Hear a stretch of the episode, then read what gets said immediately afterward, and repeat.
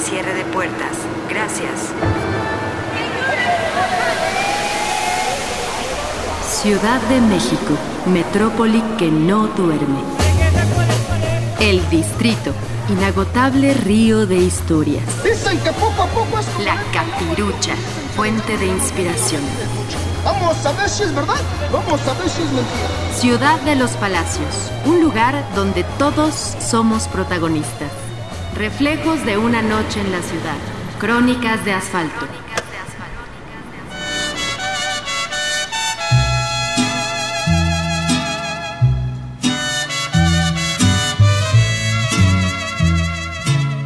Crónica La última pulquería del pueblo de Santa Úrsula Cuapa, de Baltasar Gómez Pérez. Primer lugar de Crónica 2011. Cuéntame la historia de tu barrio. Segunda parte.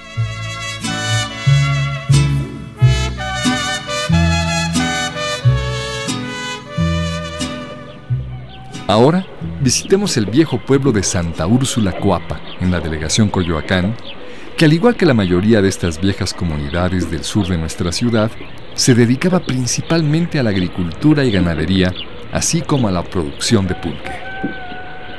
Sobre las pulquerías que existían en este pueblo nos hablan las señoras Aurelia Rivera y Sofía Llanos.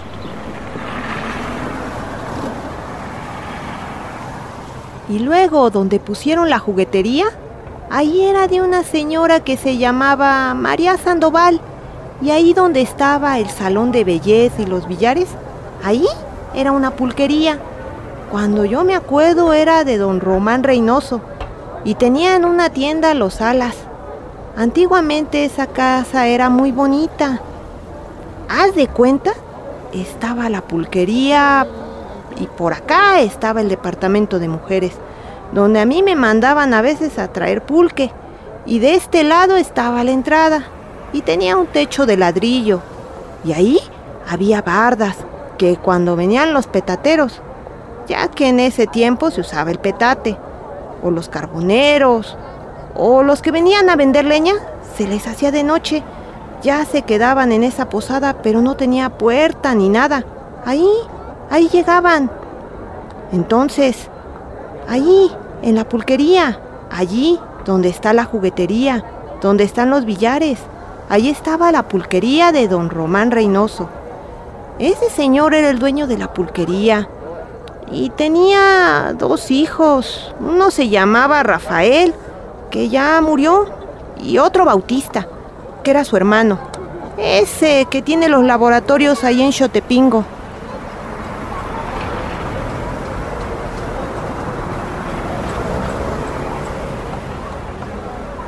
Las pulquerías que había. Una se llamaba La Reina de las Flores, que era de don José Sandoval, que estaba por la iglesia. Esta pulquería es la antecesora de la Flor de Mayo. La otra era La Judía, de don Román Reynoso. De don León era El Triunfo, estaba por acá, por la calzada, a donde está ahora la refaccionaria. Ahí estaba la pulquería de don León Salas. La de aquí es nueva, la estocada. Tiene poco tiempo. Bueno, es nueva porque tiene menos años, pero las viejas pulquerías eran la judía, la reina de las flores y el triunfo.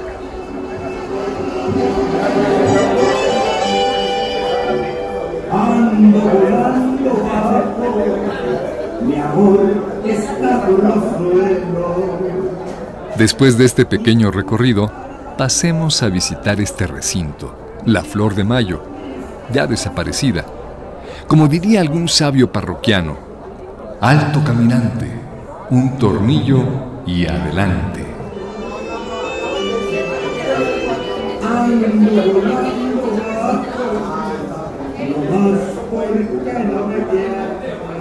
Donde para unos era la antesala a la maldad y para otros un espacio histórico-cultural para estudios antropológicos.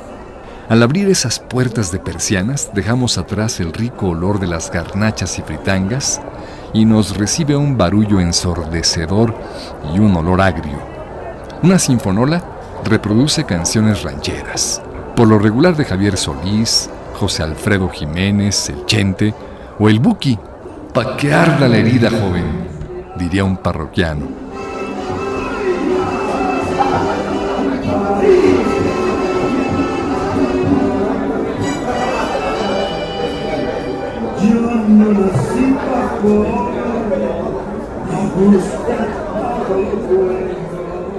Los temas de discusión son ricos y variados, donde los asistentes muestran sus amplios conocimientos.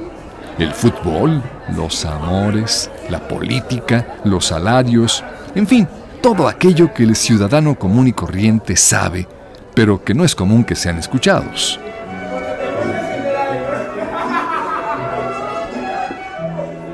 El lugar es amplio, iluminado con varios focos y poca ventilación. Hay ocho pequeñas mesas con cuatro sillas cada una. En el piso hay poco acerrín, como si un fuerte viento lo hubiese arrinconado. En una de las paredes hay cuatro barricas de madera que posiblemente tienen tlachicotón listo para la oferta y la demanda. Al observarlo de cerca, se pueden leer algunos garabatos que se convierten en palabras la chata, la atrevida, la vaciladora y la jaladora. En la otra pared se puede ver un altar a la Virgen de Guadalupe muy bien adornado, con flores artificiales y un gran vaso con una veladora a medio terminar. En un extremo de este amplio cuarto está una barra donde hay varios vitroleros con los famosos curados. Jitomate, nuez, piña, entre otros. En una esquina de la barra hay un molcajete con cara de cochinito y un gran canasto con tortillas donde se sirven ricos tacos a los asistentes. Ahí, en ese lugar, se encuentra el jicarero y su chalán que atienden el negocio. El dueño y despachador es don Lorenzo Sandoval, el que un día donó un tinacal de pulque como premio al maratón del pueblo que año con año se realiza en el mes de octubre. Don Lorenzo nos habla sobre los diferentes utensilios en que sirve el pulque mientras nos da a probar un curado de jitomate, que según esto es bueno para la sangre. El vaso más chico es el chivato o cabrón de tres cuartos. El tornillo, la cacariza y la catrina de un litro. Tornillo chico de un cuarto. El chivo de un tercio. La cacaricita, la tripa y la viola de medio litro la jarra o torreón de tres cuartos y la reina de un litro y medio. También están las jícaras de un litro, de medio y de un cuarto. También nos explicó lo difícil que es mantener un local como este, ya que la cerveza está desplazando al pulque en el gusto de la gente, de lo caro que sale traer este líquido, porque hay que traerlo de más lejos, ya que en la Ciudad de México han desaparecido las grandes maguilleras, de los impuestos, entre muchas otras cosas.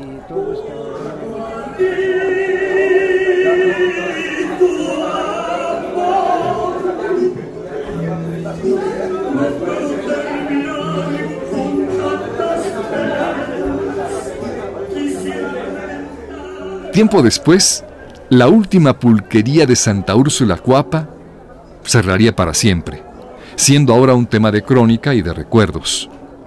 La estocada, otra pulquería de la zona, también cerró por esa época. Ahora ya muy pocos recuerdan esos lugares. A los más jóvenes tal vez ni les interesa, pero así son los ciclos de la vida. Pero mientras la crónica exista, las pulquerías deben ser parte de estos temas. Pero nunca olvidaré esa tarde que tras varios tornillos de curado de jitomate salimos contentos y parafraseando, Agua de las verdes matas, tú me tumbas, tú me matas, tú me haces andar a gatas. Muchas gracias y salud.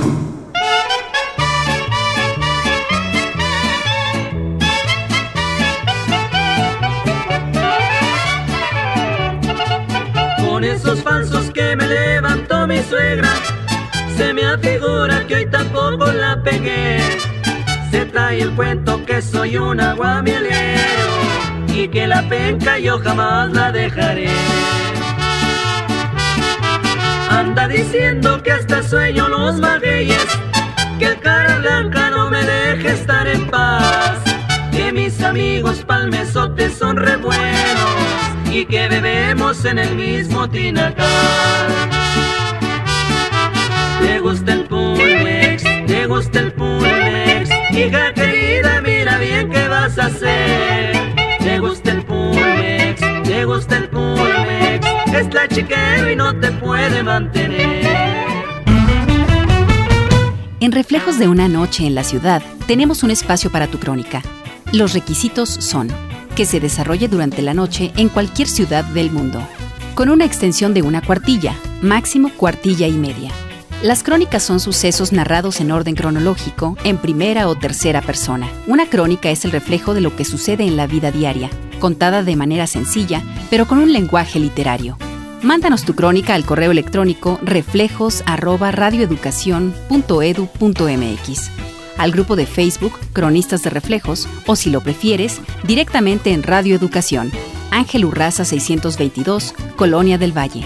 No olvides anotar tu nombre, tu ocupación y tu teléfono o correo electrónico.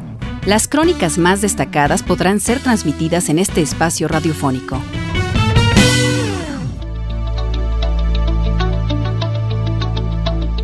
Crónica Sonido en Imágenes, de Valeria Matos, estudiante de la SOGEM.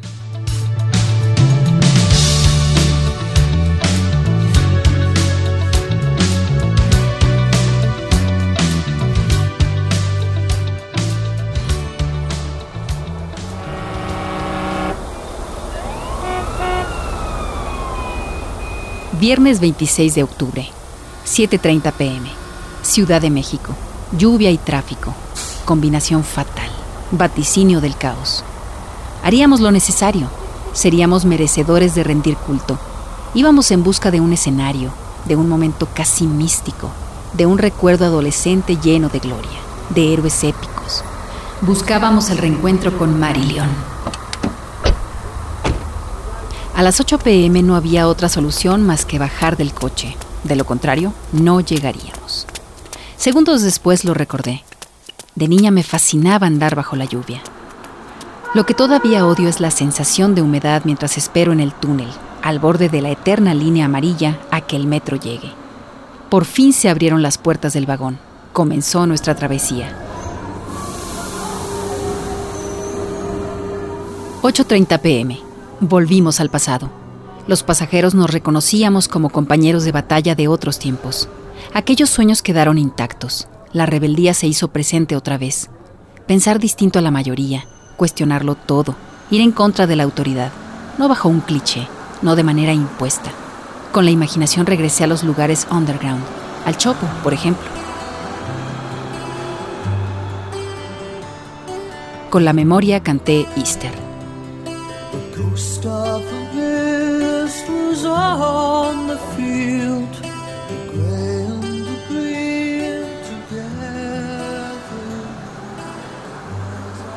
Después de hora y media, entre el ir y venir del presente, llegamos a nuestro destino, el Metropolitan. La oscuridad nos esperaba. Sin encontrar nuestro lugar, la luz, de tonos rojizos, nos iluminó.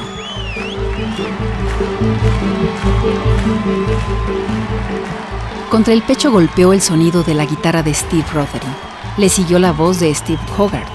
Los aplausos y gritos de bienvenida construyeron al gran gigante de la esperanza, del pasado vivo, mi historia se sintetiza en sonidos, en sonidos y en palabras que son sonidos también.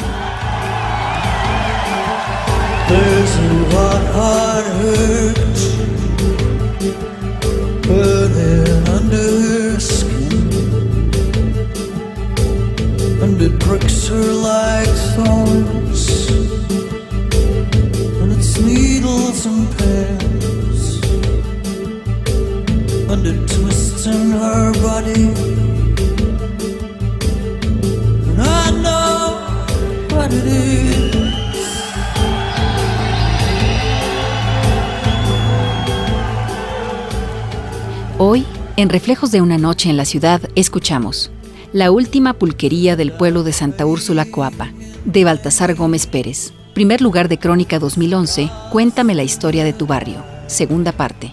Y Sonido en Imágenes, de Valeria Matos, estudiante de la SOGEM. Participamos en este programa, en las voces, Eugenio Castillo y Nistela Villaseñor. En la realización, Ana Aguirre, Isaac Castro Alejandro Hernández, Laura Martínez, Estefany Varela, Anabela Solano y Fructuoso López. Esto fue Reflejos de una noche en la ciudad. Narrativas únicas que muestran la maravilla de lo cotidiano. Crónicas de asfalto.